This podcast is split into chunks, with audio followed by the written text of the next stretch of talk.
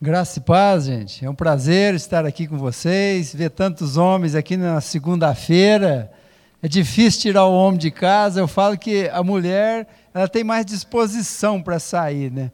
O homem parece que ele arrasta dois pesos ali de 80 quilos em cada perna, e para você tirar ele de casa é uma dificuldade grande. Mas nós estamos aqui. E vocês estão aqui porque o Espírito Santo quis que vocês estivessem. Vocês são obras do Espírito Santo. Vocês são homens escolhidos por Deus, que um dia tiveram a sua trajetória mudada, como a minha. Mas Deus não nos chamou por acaso. Ele nos chamou com um propósito, para que a gente não só aceitasse Jesus Cristo, mas que nós fôssemos responsáveis no nosso lar, na nossa casa, na nossa família, no nosso trabalho, nas nossas empresas, de dizer e levar o nome do Senhor Jesus Cristo. Eu costumo dizer que, como mineiro de raiz, eu não consigo largar esse sotaque. Viu? Moro em São Paulo há sete anos, mas o sotaque veio na mala, eu joguei a mala fora, mas ele continua lá. Então eu vou ter que levar ele para o resto da vida. Meus irmãos, o tema da minha palavra hoje é um tema de restauração. Por quê? Abandonando a autossuficiência na identidade de Jesus Cristo. O que é abandonar a autossuficiência? Vocês se lembram antes da conversão? Todos aqui são convertidos? Tem algum que não é convertido aqui? Antes da conversão, nós nos achávamos autossuficientes.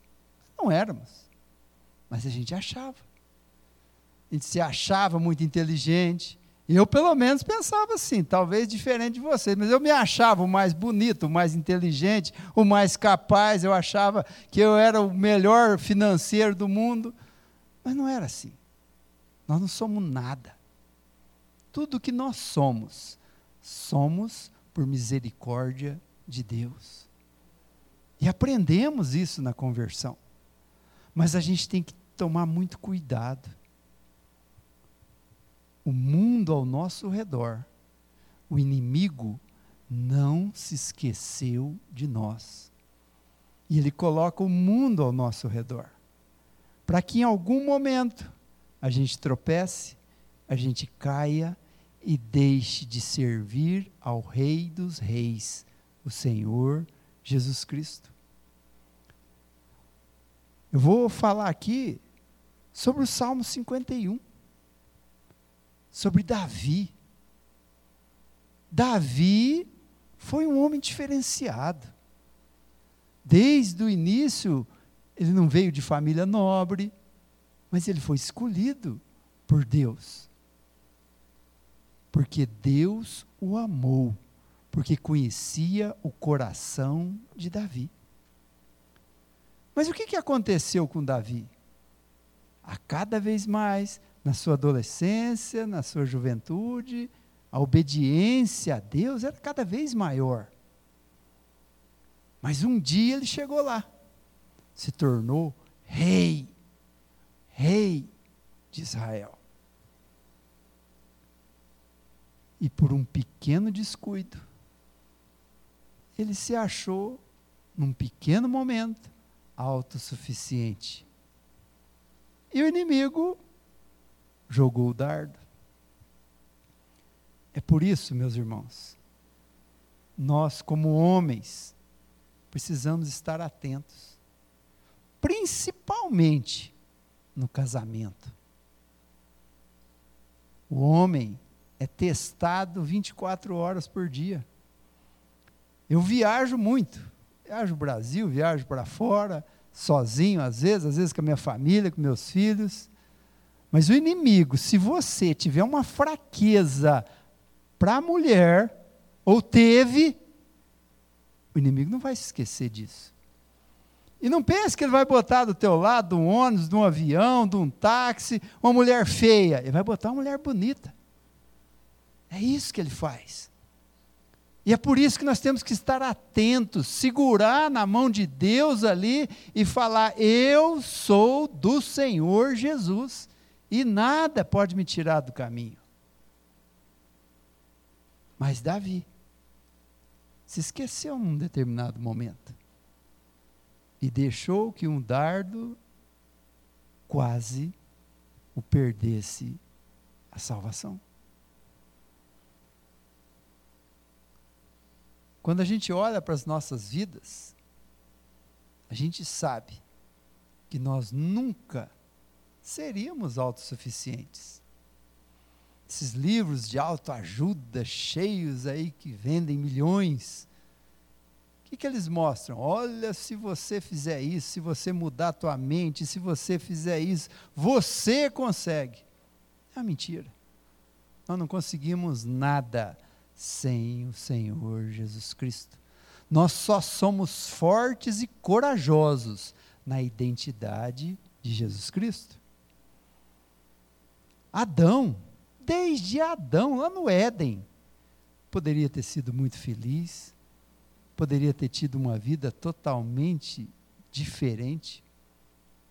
Deixou que o dardo do inimigo o corrompesse, corrompeu Eva, que fez com que ele corrompesse, e foi através do pecado de Adão que todos nós nascemos pecadores e só somos renovados no sangue de Jesus Cristo. Existe um pensador russo chamado Dostoiévski. Ele disse um dia uma frase muito interessante: existe no homem um vazio do tamanho de Deus. E eu quero completar essa frase de Dostoiévski, dizendo que o homem pode conquistar tudo no mundo, tudo. Mas se não preencher esse vazio com Deus, nunca esse vazio poderá ser preenchido.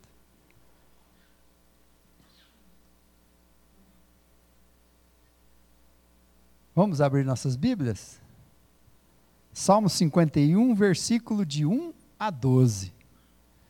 Eu estou aqui na NVI, na nova versão internacional. Todo mundo está aí? Vamos lá. Compadece-me de mim, ó Deus, segundo a tua benignidade e segundo a multidão das tuas misericórdias apaga as minhas transgressões, lava-me completamente da minha iniquidade, purifica-me do meu pecado, pois eu conheço as minhas transgressões e o meu pecado está sempre diante de mim. Pequei contra ti, contra ti somente, e fiz o que é mal aos teus olhos, e de maneira que serás tido por justo no teu falar e puro no teu julgar. Eu nasci na iniquidade, em pecado me concedeu minha mãe. Eis que te agradas da verdade do íntimo e no oculto me fazes conhecer a sabedoria. Purifica-me com isopo, ficarei limpo, lava-me e ficarei alvo mais do que a neve. Faze-me ouvir júbilo e alegria, para que exultem os ossos que esmagaste Esconde o teu rosto dos meus pecados e apaga todas as minhas iniquidades. Cria em mim, ó Deus, um coração puro e, e renova dentro de mim um espírito inabalável. Não me lances fora da tua presença, nem me retires do teu Santo Espírito. Restitui-me a alegria da tua salvação e sustenta-me como um espírito voluntário. Amém, meus irmãos? Esses versículos foram escritos por Davi, aproximadamente mil anos antes do nascimento do Senhor Jesus Cristo. Esse mesmo Davi, que derrotou Golias, que foi rei de Israel, do qual da sua descendência viria o nosso Senhor Jesus Cristo. Mas esses versículos, meus irmãos, eles não falam de alegria, não falam de vitórias, não falam de conquistas, não fala de obediência. Esses versículos falam de arrependimento, de angústia. Mas acima de tudo, fala de restauração. É nisso que esse texto expressa de forma muito forte. Primeiro, reconhecer o pecado. Segundo, confessar e se arrepender. E por último, pedir perdão.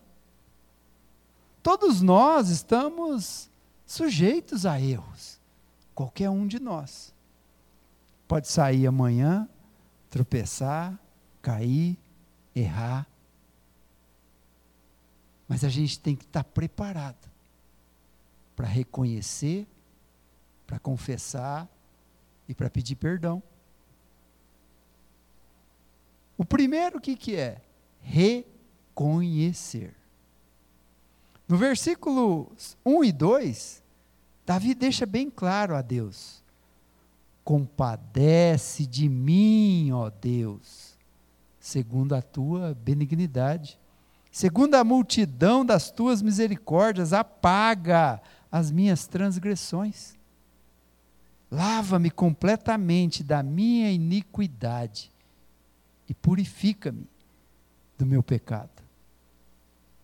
Davi, meus irmãos, como a maioria de vocês sabe, ele foi ungido na juventude ainda, pelo profeta Samuel, para que um dia ele se tornasse rei. Davi não vinha de uma descendência de família nobre. Não. Ele foi preterido por Deus. Entre tantos irmãos, o caçulinha, Deus foi lá e falou: é aquele ali. O pai Jessé achou que eram os irmãos guerreiros, que lutavam lá com o rei Saul, já estavam no exército há algum tempo. Olha, Samuel, eu tenho esse filho, eu tenho esse outro, eu tenho esse outro. Não, não, não. Acabou teus filhos? Ah, eu tenho um jovem lá, pastor de ovelhas, traz ele. É esse daqui. Foi escolhido por Deus. Mas logo na sua adolescência, ele foi testado na fé. Como todos vocês sabem, Golias, o gigante, desafiou ali por mais de 30 dias todo o exército do rei Saul. Vem cá, sai um guerreiro aí para vir lutar comigo. Quem me vencer, o outro tem que dever obediência ao rei. Nenhum, nenhum dos guerreiros de Saul tiveram coragem. Falavam que Golias tinha quase três metros de altura, sua lança pesava uma enormidade, e assim vai. Vocês vão ler lá em Reis, que vai descrever exatamente toda essa batalha. E aí chega um garoto, franzino, acostumado a cuidar de ovelhas, mas treinado por Deus a defender de bichos selvagens, já tinha matado um leão, já tinha matado um urso, e era a experiência dele. Mas quando ele viu aquele gigante desafiando ao nosso Deus, ele falou: opa, isso é comigo, eu vou lá. Foi e venceu. Naquele momento, o povo de Israel sabia que aquele garoto era diferenciado. Mas ele foi rei logo? Não. Sofreu, foi perseguido. O próprio rei Saul sentiu medo de perder o poder ali, tentou matar ele por anos e anos. Ele teve que esconder, escondeu em cavernas. Todos vocês sabem de tudo aquilo que ele passou. Mas aí, finalmente, após a queda de Saul, ele se torna rei. O rei de Israel, escolhido por Deus. A gente imagina assim, puxa vida, eu na pele de Davi, eu nunca pensaria em magoar meu Deus. Depois de tudo que Davi passou desde a adolescência, juventude, chega na fase adulta, aí o rei tenta matar ele, Deus o protege, guarda, e depois o instala como rei. Mas ele caiu. Ele teve, Deus concedeu a ele tudo: vitórias, glórias, autoridades, belas esposas, tudo caminhava muito bem. Mas um dia, com tanto poder conquistado, cegou a obediência de Davi. Um ato um impulso. E quantos, quantas histórias que a gente vê ao nosso redor que podem acontecer a qualquer momento, se a gente não tiver firme na obediência de Deus. Se a gente não estiver atento aos dardos que o inimigo pode colocar ao nosso redor. E a gente vê tanta gente caindo, tanto crente caindo ou por dinheiro, ou por mulher, ou por poder. A gente vê muito. Mas por quê? Falta obediência, falta princípio, falta firmeza ali com Deus e falar: eu estou aqui firme na fé, independente do que eu tenha que passar, eu não vou desobedecer ao Senhor Jesus Cristo. Faltou isso a Davi. Num determinado momento, o exército de Davi, já depois de várias vitórias em várias batalhas, Davi acompanhava cada uma das batalhas, lutava, era um guerreiro realmente bom. E como rei, ele fazia questão de estar à frente, junto com o seu exército. A primeira falha foi: ah, agora eu não preciso ir mais.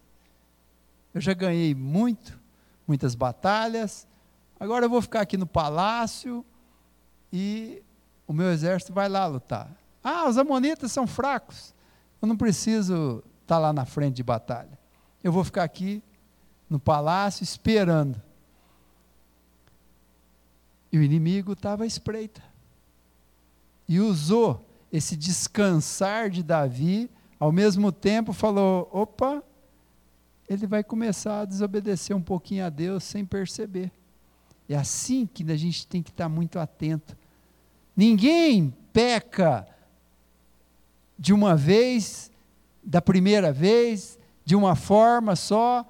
Não, são pequenos dardos que o inimigo vai colocando ao seu redor. Você tem que estar atento, cuidado, aonde você trabalha, com quem você conversa, com o tipo de amizade que você tem, o tipo de pessoa que está ao teu redor, é cristão, é não cristão, qual a segunda intenção. A gente tem que estar ligado, meus irmãos tem que estar ligado. Porque um descuido e o inimigo vai jogar o dardo. E aí está lá Davi, no seu palácio, tranquilo, olhando para o lado, de repente ele olha uma casa à distância, tem uma mulher tomando banho, uma mulher bonita, Batseba. Segundo a Bíblia, diz que era uma mulher linda. E ele olha, vê aquela mulher linda, ele não quis nem saber quem era. Chama lá seus criados, ó, oh, que aquela mulher lá? Traz aquela mulher aqui no palácio. E trazem Batseba no palácio. E ele senta, conversa, e conversa vai, conversa vem. A mulher passa a noite, acaba se deitando com essa mulher. E a mulher era casada, casada com Urias, um dos guerreiros de Davi, um dos chefes do exército de Davi, muito fiel, a Davi. E essa mulher fica grávida. E aí o inimigo joga mais um dardo. Opa, Davi, ninguém pode saber disso não. Aí ele manda trazer Urias. Ó, oh, Urias, vem cá. Vou te dar um prêmio aí para você. Você está lá muito firme na frente do exército. Vai passar lá. Passa uma semana lá com a tua esposa lá, descansa, fica tranquilo. E aí depois você volta para casa. Urias foi? Não. sentou na porta da casa do, do, do palácio e falou: Não, não sou digno. Enquanto meus homens estão lá lutando, eu ir lá deitar com a minha esposa, ficar de boa com ela, eu não posso. E chega Davi e fala para ele: Ó, oh, Davi, eu não vou, vou ficar aqui. Enquanto você quiser que eu fique aqui, fora do exército, eu fico. Mas, aqui na porta do palácio. Aí Davi não tem outra alternativa. Manda ele de volta. Mas já manda uma cartinha lá, já mais um dardo do inimigo. Olha, general, é o seguinte: na próxima batalha com os Amonitas, põe Urias bem na frente, mas na hora que estiver guerreando, recua e deixa Urias ser morto. E assim foi feito. Urias morreu. Primeiro traiu, depois cometeu assassinato. Mas Davi vai lá, traz Batseba para o palácio, torna ela sua esposa. Na cabeça dele está tudo resolvido.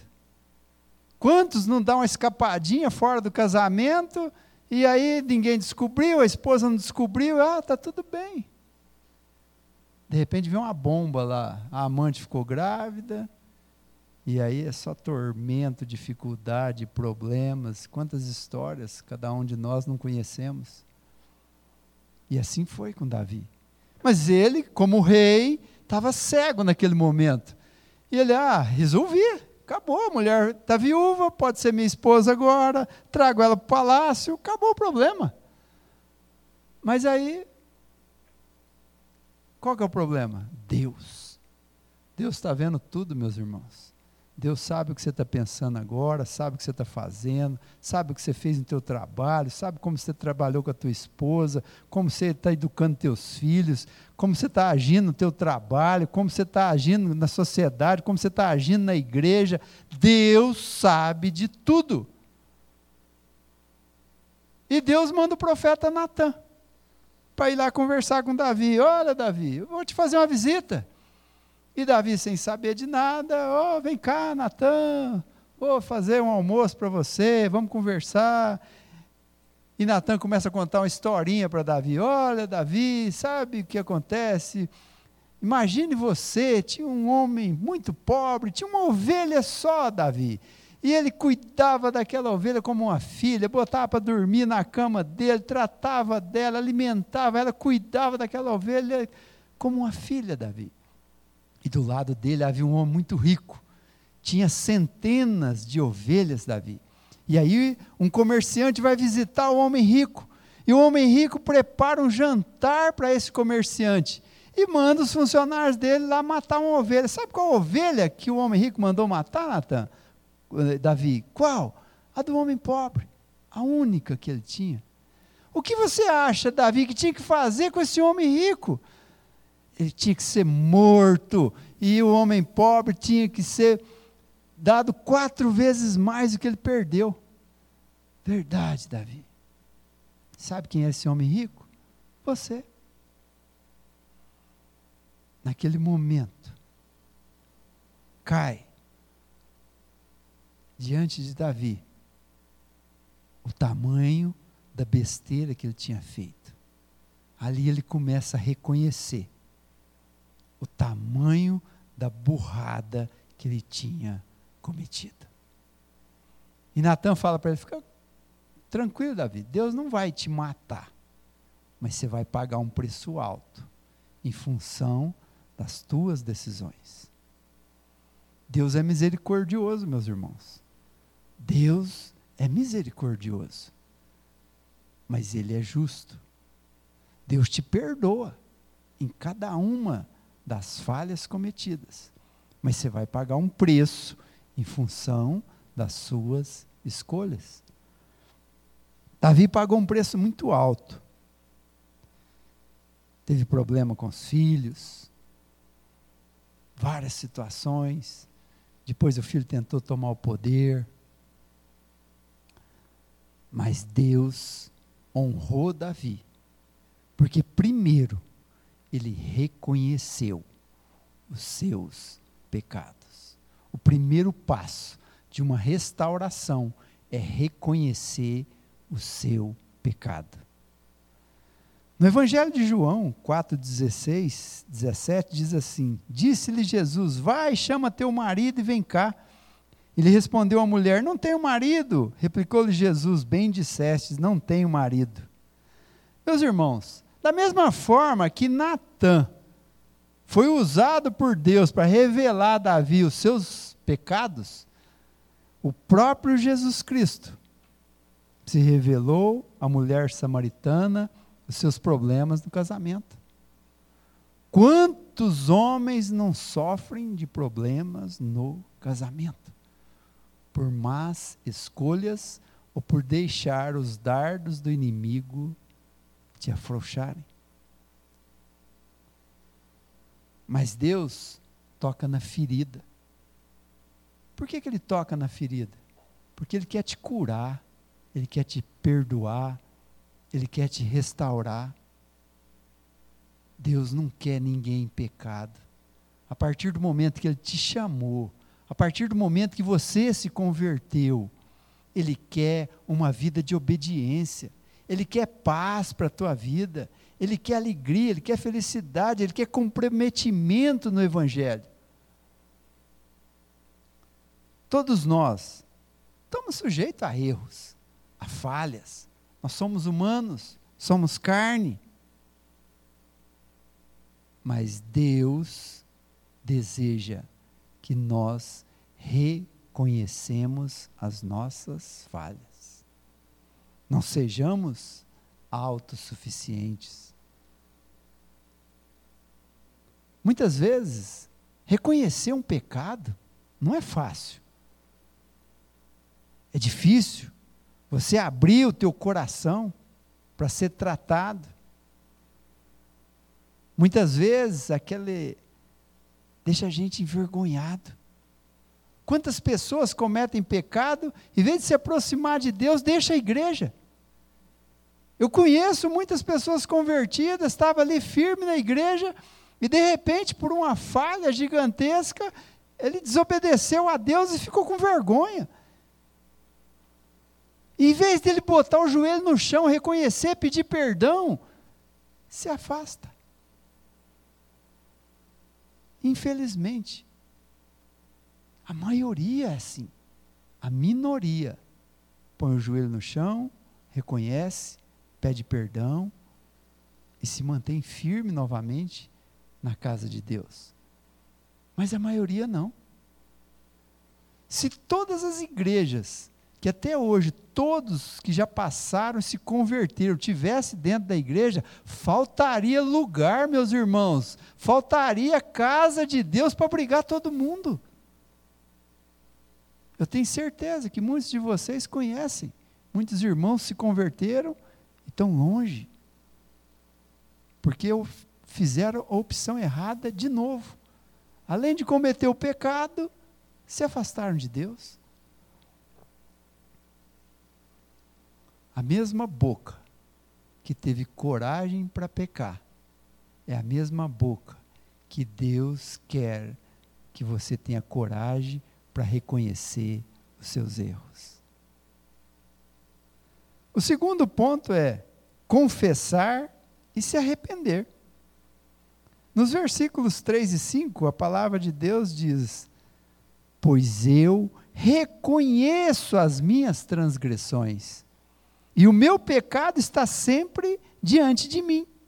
Pequei contra ti, contra ti somente, e fiz o que é mal aos teus olhos, de maneira que serás tido por justo no teu falar e puro no teu julgar.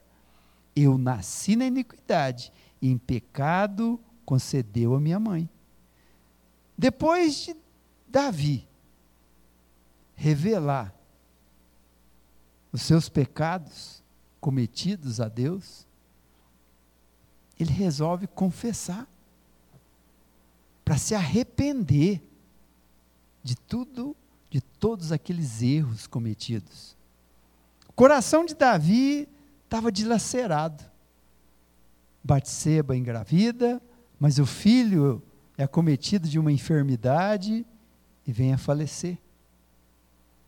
Davi ora, ora pela recuperação do filho, mas o filho morre. Mas Deus é tão misericordioso que após o perdão a Davi, ainda concebeu Batseba Salomão, que viria a ser o herdeiro do trono. Davi começa a sentir na pele, a partir daquele momento, a justiça de Deus, a colheita dos seus pecados.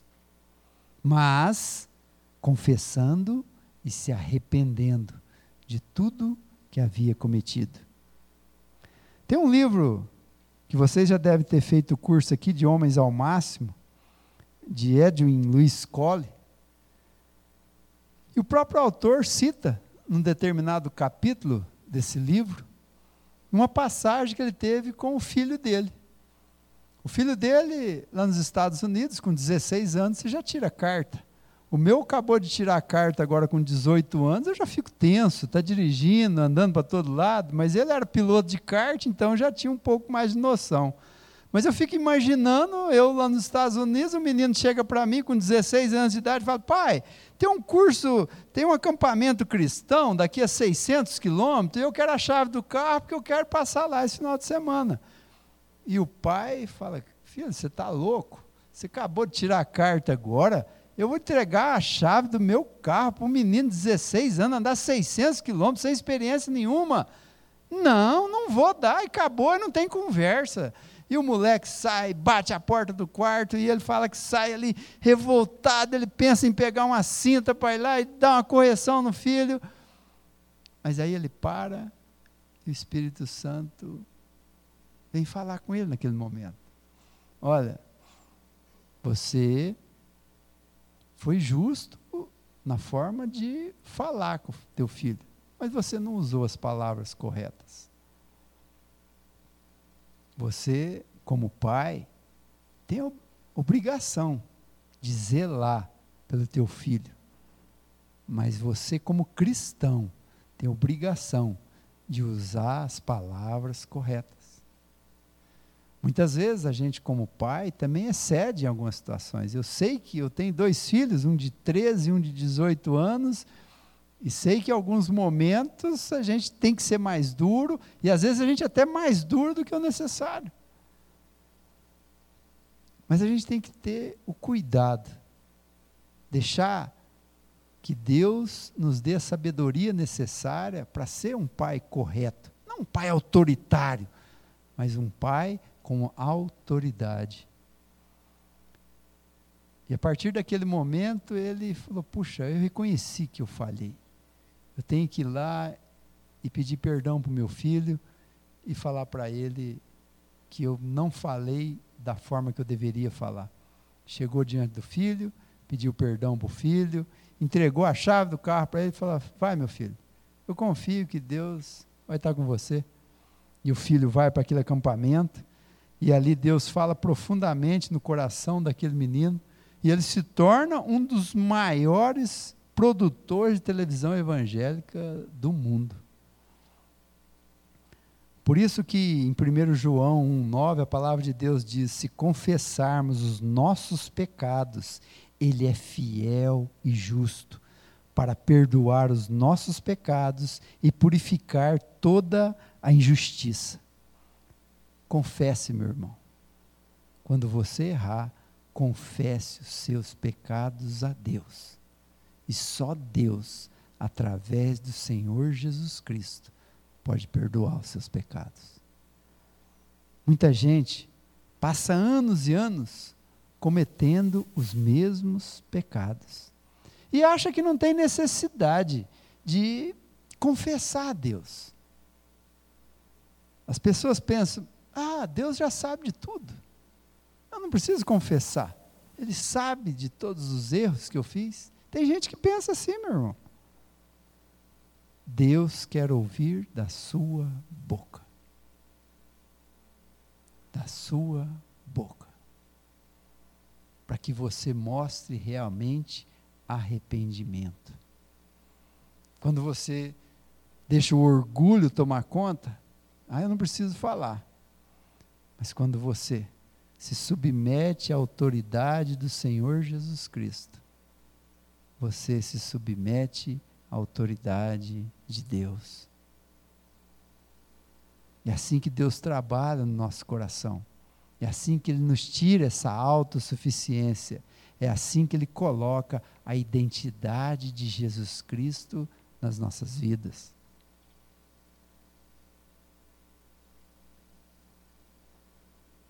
Deus olha para você e fala: Olha, você falhou como homem, como marido, como pai. Você falhou como líder. Talvez você não tenha levado e não esteja tendo a coragem de levar o nome de Jesus Cristo suficiente como deveria. Tem gente que se converte, meus irmãos, tem vergonha de falar de Jesus Cristo. Um dia um rapaz falou para mim: Ah, Ju, no lugar que eu trabalho não tem crente. Eu tenho vergonha de falar de Jesus lá e eles tirar sarro de mim. Eu, meu irmão, se Deus te converteu naquele lugar, é porque Deus tem uma obra naquele lugar. Não precisa ter vergonha de falar de Cristo, não, meu irmão. Abre o teu coração. É óbvio que vai ter gente que não vai querer nos ouvir. Mas se ele der uma chance, jogue, meu irmão.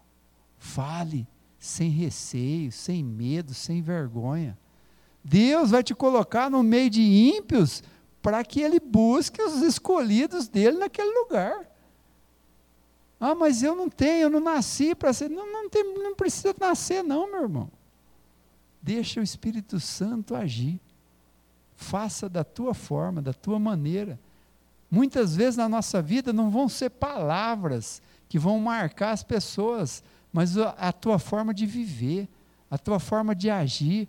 As pessoas talvez não vão se lembrar de nada que você falou, mas vão falar assim: puxa vida, aquele cara é educado, aquele cara trata as pessoas de forma diferente, aquele cara tem algo diferente na vida dele. E é isso que vai marcar, meus irmãos. É isso que vai transformar o coração daqueles que precisam ser transformados.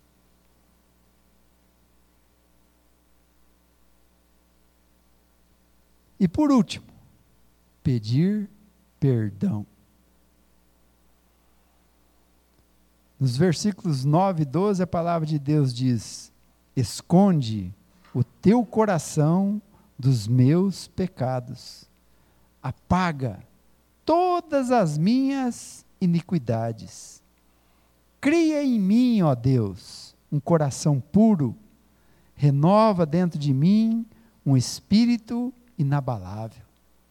Não me lances fora da tua presença, nem me retires o teu Santo Espírito restitui-me a alegria da tua salvação, sustenta-me com o espírito voluntário.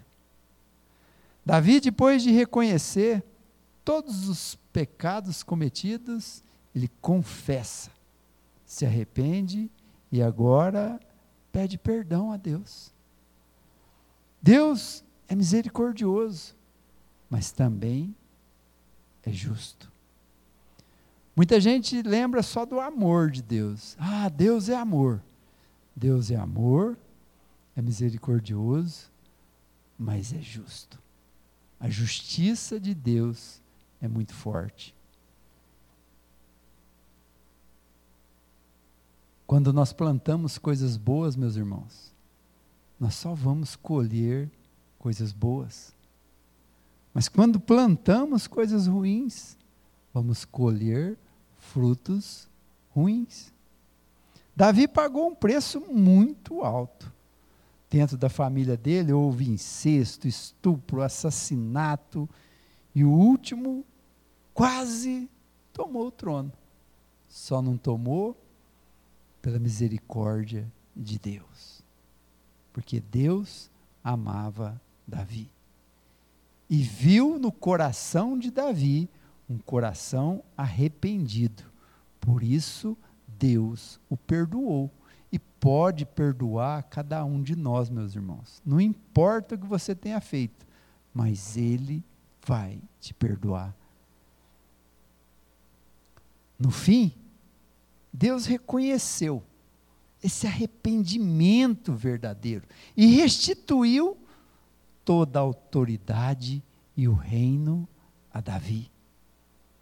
Fez Salomão seu sucessor, o mais sábio dos reis que já passou pela terra, manteve a promessa que da descendência de Davi viria o Senhor Jesus Cristo.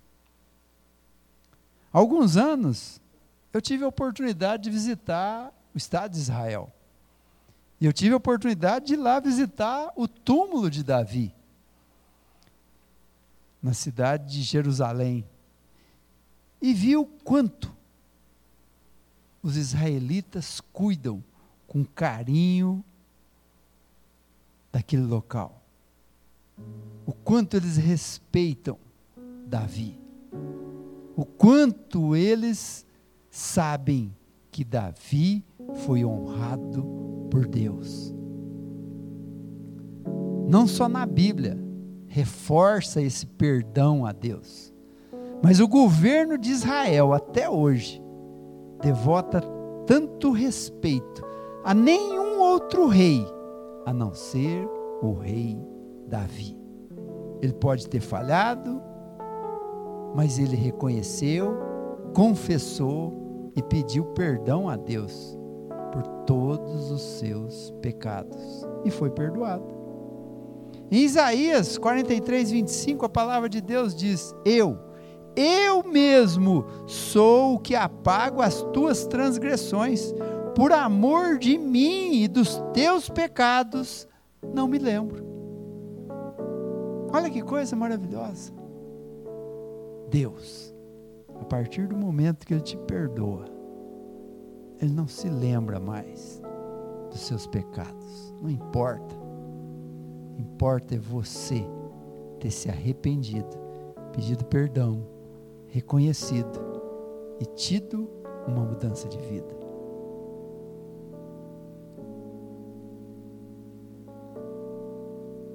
Algum tempo, eu fui ministrar numa igreja aqui em São Paulo. E no final do culto eu conheci uma determinada pessoa que depois veio se tornar um grande amigo meu. E eu vi um dia um pouco da sua história. Uma pessoa que já tinha passado por muitos fracassos no casamento. Pra vocês terem uma ideia, ele estava no quarto casamento. E ele chega para mim e fala um dia, Júnior, você sabe o que, que é a palavra amor? Eu falei, amor, ele tem, posso dizer muitas coisas de amor. Ele falou, não. Amor só tem uma frase, Júnior. Amor é você ter coragem de morrer pela tua esposa. Se você ama a tua esposa, você tem que ter coragem de morrer pela tua esposa. E aquilo me marcou muito. Eu falei, nossa, eu fui casado, sou casado uma vez só. Mas um cara que falou que está no quarto casamento, falar isso para mim, eu nunca tive coragem de falar isso para ninguém. E ele falou para mim, Júnior, eu tive quatro casamentos. Mas eu estou casado hoje há 25 anos com a mesma esposa. Mas o primeiro eu casei foi só para agradar meu pai. Não deu certo. O segundo foi atração física mesmo. Casei com uma mulher muito bonita. Também não fui feliz. O terceiro, acho que foi financeiro, Júnior. Uma mulher milionária quis casar comigo, casei com ela. Dinheiro não era problema. Mas eu não tive felicidade. Quando eu separei pela terceira vez, eu falei: tem alguma coisa errada. Eu preciso mudar de vida. E aí eu me converti, Júnior. Me converti e falei: eu preciso abandonar a minha autossuficiência. Eu preciso buscar essa identidade em Cristo. E eu falei: Deus, eu não tenho capacidade para achar uma esposa, o Senhor vai me mandar. E Deus mandou uma bela esposa, mandou três filhos maravilhosos.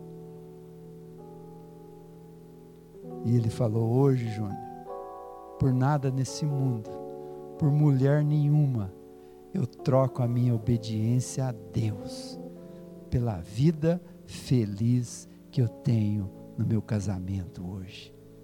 Obra do Senhor Jesus Cristo. Nós precisamos, meus irmãos, estar atentos, vigilantes.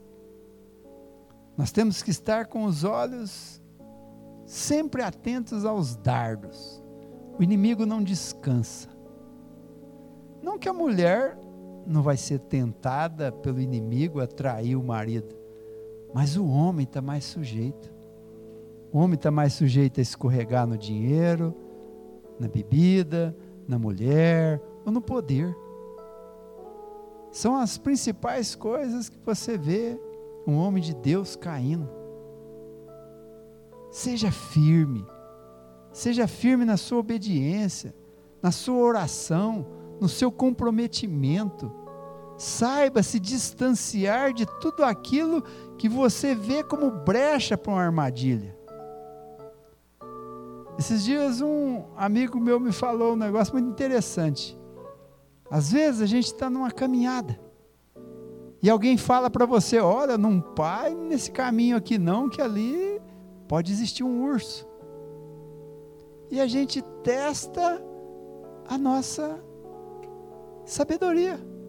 E aí você vai naquele caminho, ah, não vai ter urso lá não, de repente você vê uma pata de urso. Ah, vou mais um pouquinho. E aí você vê uma bostinha do urso. E quando você menos espera, você vai estar na frente do urso. O inimigo faz assim. Às vezes, você tem a fraqueza por uma bebida, ou por uma mulher, ou por poder, ou pelo dinheiro. Ele vai te botar uma armadilha ali pequenininha e vai ver se ela tem efeito.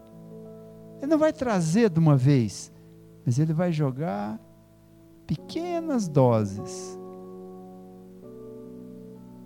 É nesse momento que a nossa obediência, a nossa oração, o nosso comprometimento a Deus vai fazer a diferença. Porque você vai olhar e vai saber através do Espírito Santo que aquilo é uma armadilha, que lá na frente pode ter um urso lá com as garras para te derrubar e te deixar na vergonha com o Senhor Jesus Cristo. Mas quando a gente se mantém firme com Ele, mantém a, a firmeza nos nossos passos, nas nossas decisões, na nossa postura, na nossa ética, na palavra do Senhor Jesus, tudo é diferente. Eu convido você nesse momento a refletir sobre algumas perguntas. Em algum momento, algo impediu você de reconhecer um pecado seu?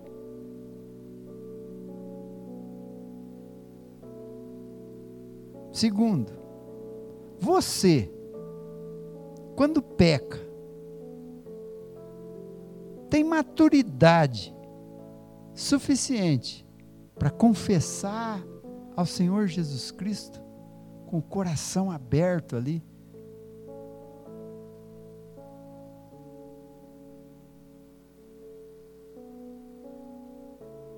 Você em algum momento da tua vida, teve pecados recorrentes?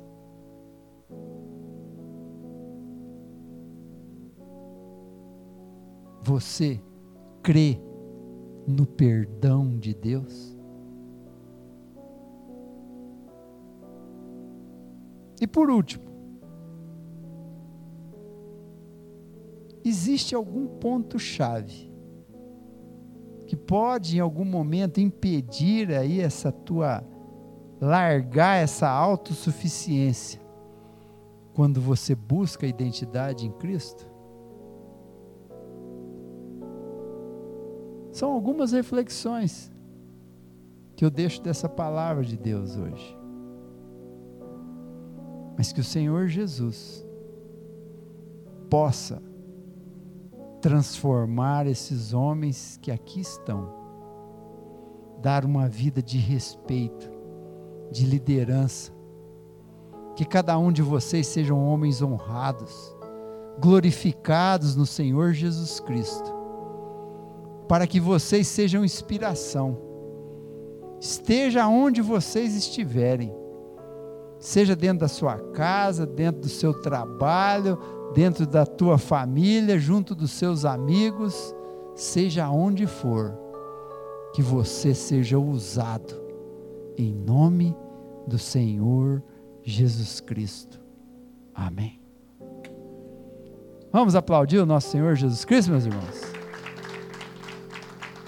Muito obrigado pela atenção de todos vocês.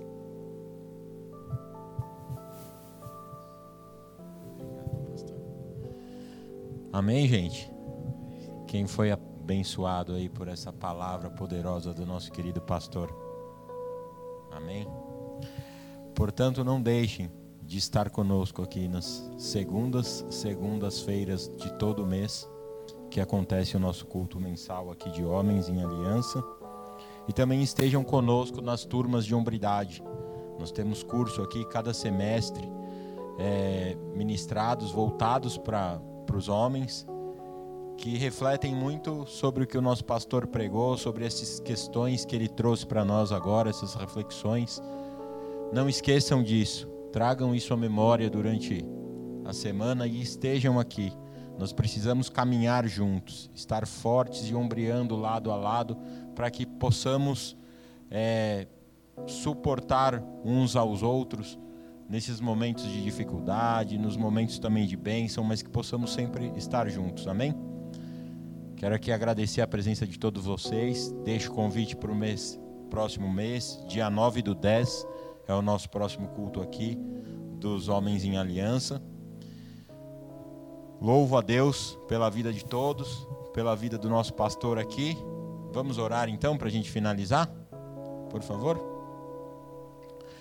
Querido Deus e amado Pai, nós te louvamos por esse momento que tivemos de bênção, Pai, de ministração da Sua palavra. Louvamos a Deus pela vida do nosso pastor Júnior Arantes, que pôde trazer a nós essa bênção derramada do céu, Pai. Essa bênção que atingiu os nossos corações e que levamos, Pai, agora, para atingir o máximo da nossa excelência como homens, Pai. Nas nossas casas, nas nossas famílias, nos nossos trabalhos, aonde quer que entrarmos, Pai. Que possamos refletir a imagem e semelhança de Ti, Pai. Que possamos ser obedientes, que possamos estar tementes à Sua palavra, sempre dirigidos pelo Seu seu santo e doce Espírito, Pai. Que cada um aqui tenha cravado no seu coração essa palavra abençoadora hoje, Pai. E que se lembre, Pai, que devemos ser obedientes a Ti, tementes a Sua palavra, em nome de Jesus, Pai. Que em nome de Jesus aqui o Senhor guarde cada homem aqui presente, cada lar aqui que é representado pela, pelo cabeça da casa. E que os guarde em segurança agora no retorno do seu, dos seus, para os seus lares, Pai. Em especial, abençoamos aqui a vida do nosso pastor Júnior, que trouxe essa palavra, que o Senhor continue guiando ele, que o Senhor continue abençoando ele, fazendo com que ele seja tocado pelo seu doce e santo Espírito, para que ministre, Pai, cada vez mais e as vidas dos homens, das mulheres e de todo o público dessa igreja, Pai, em nome de Jesus. Nós damos graças, Senhor Deus, por mais essa noite em que podemos estar aqui reunidos para louvar, para engrandecer o seu santo e doce nome, Pai.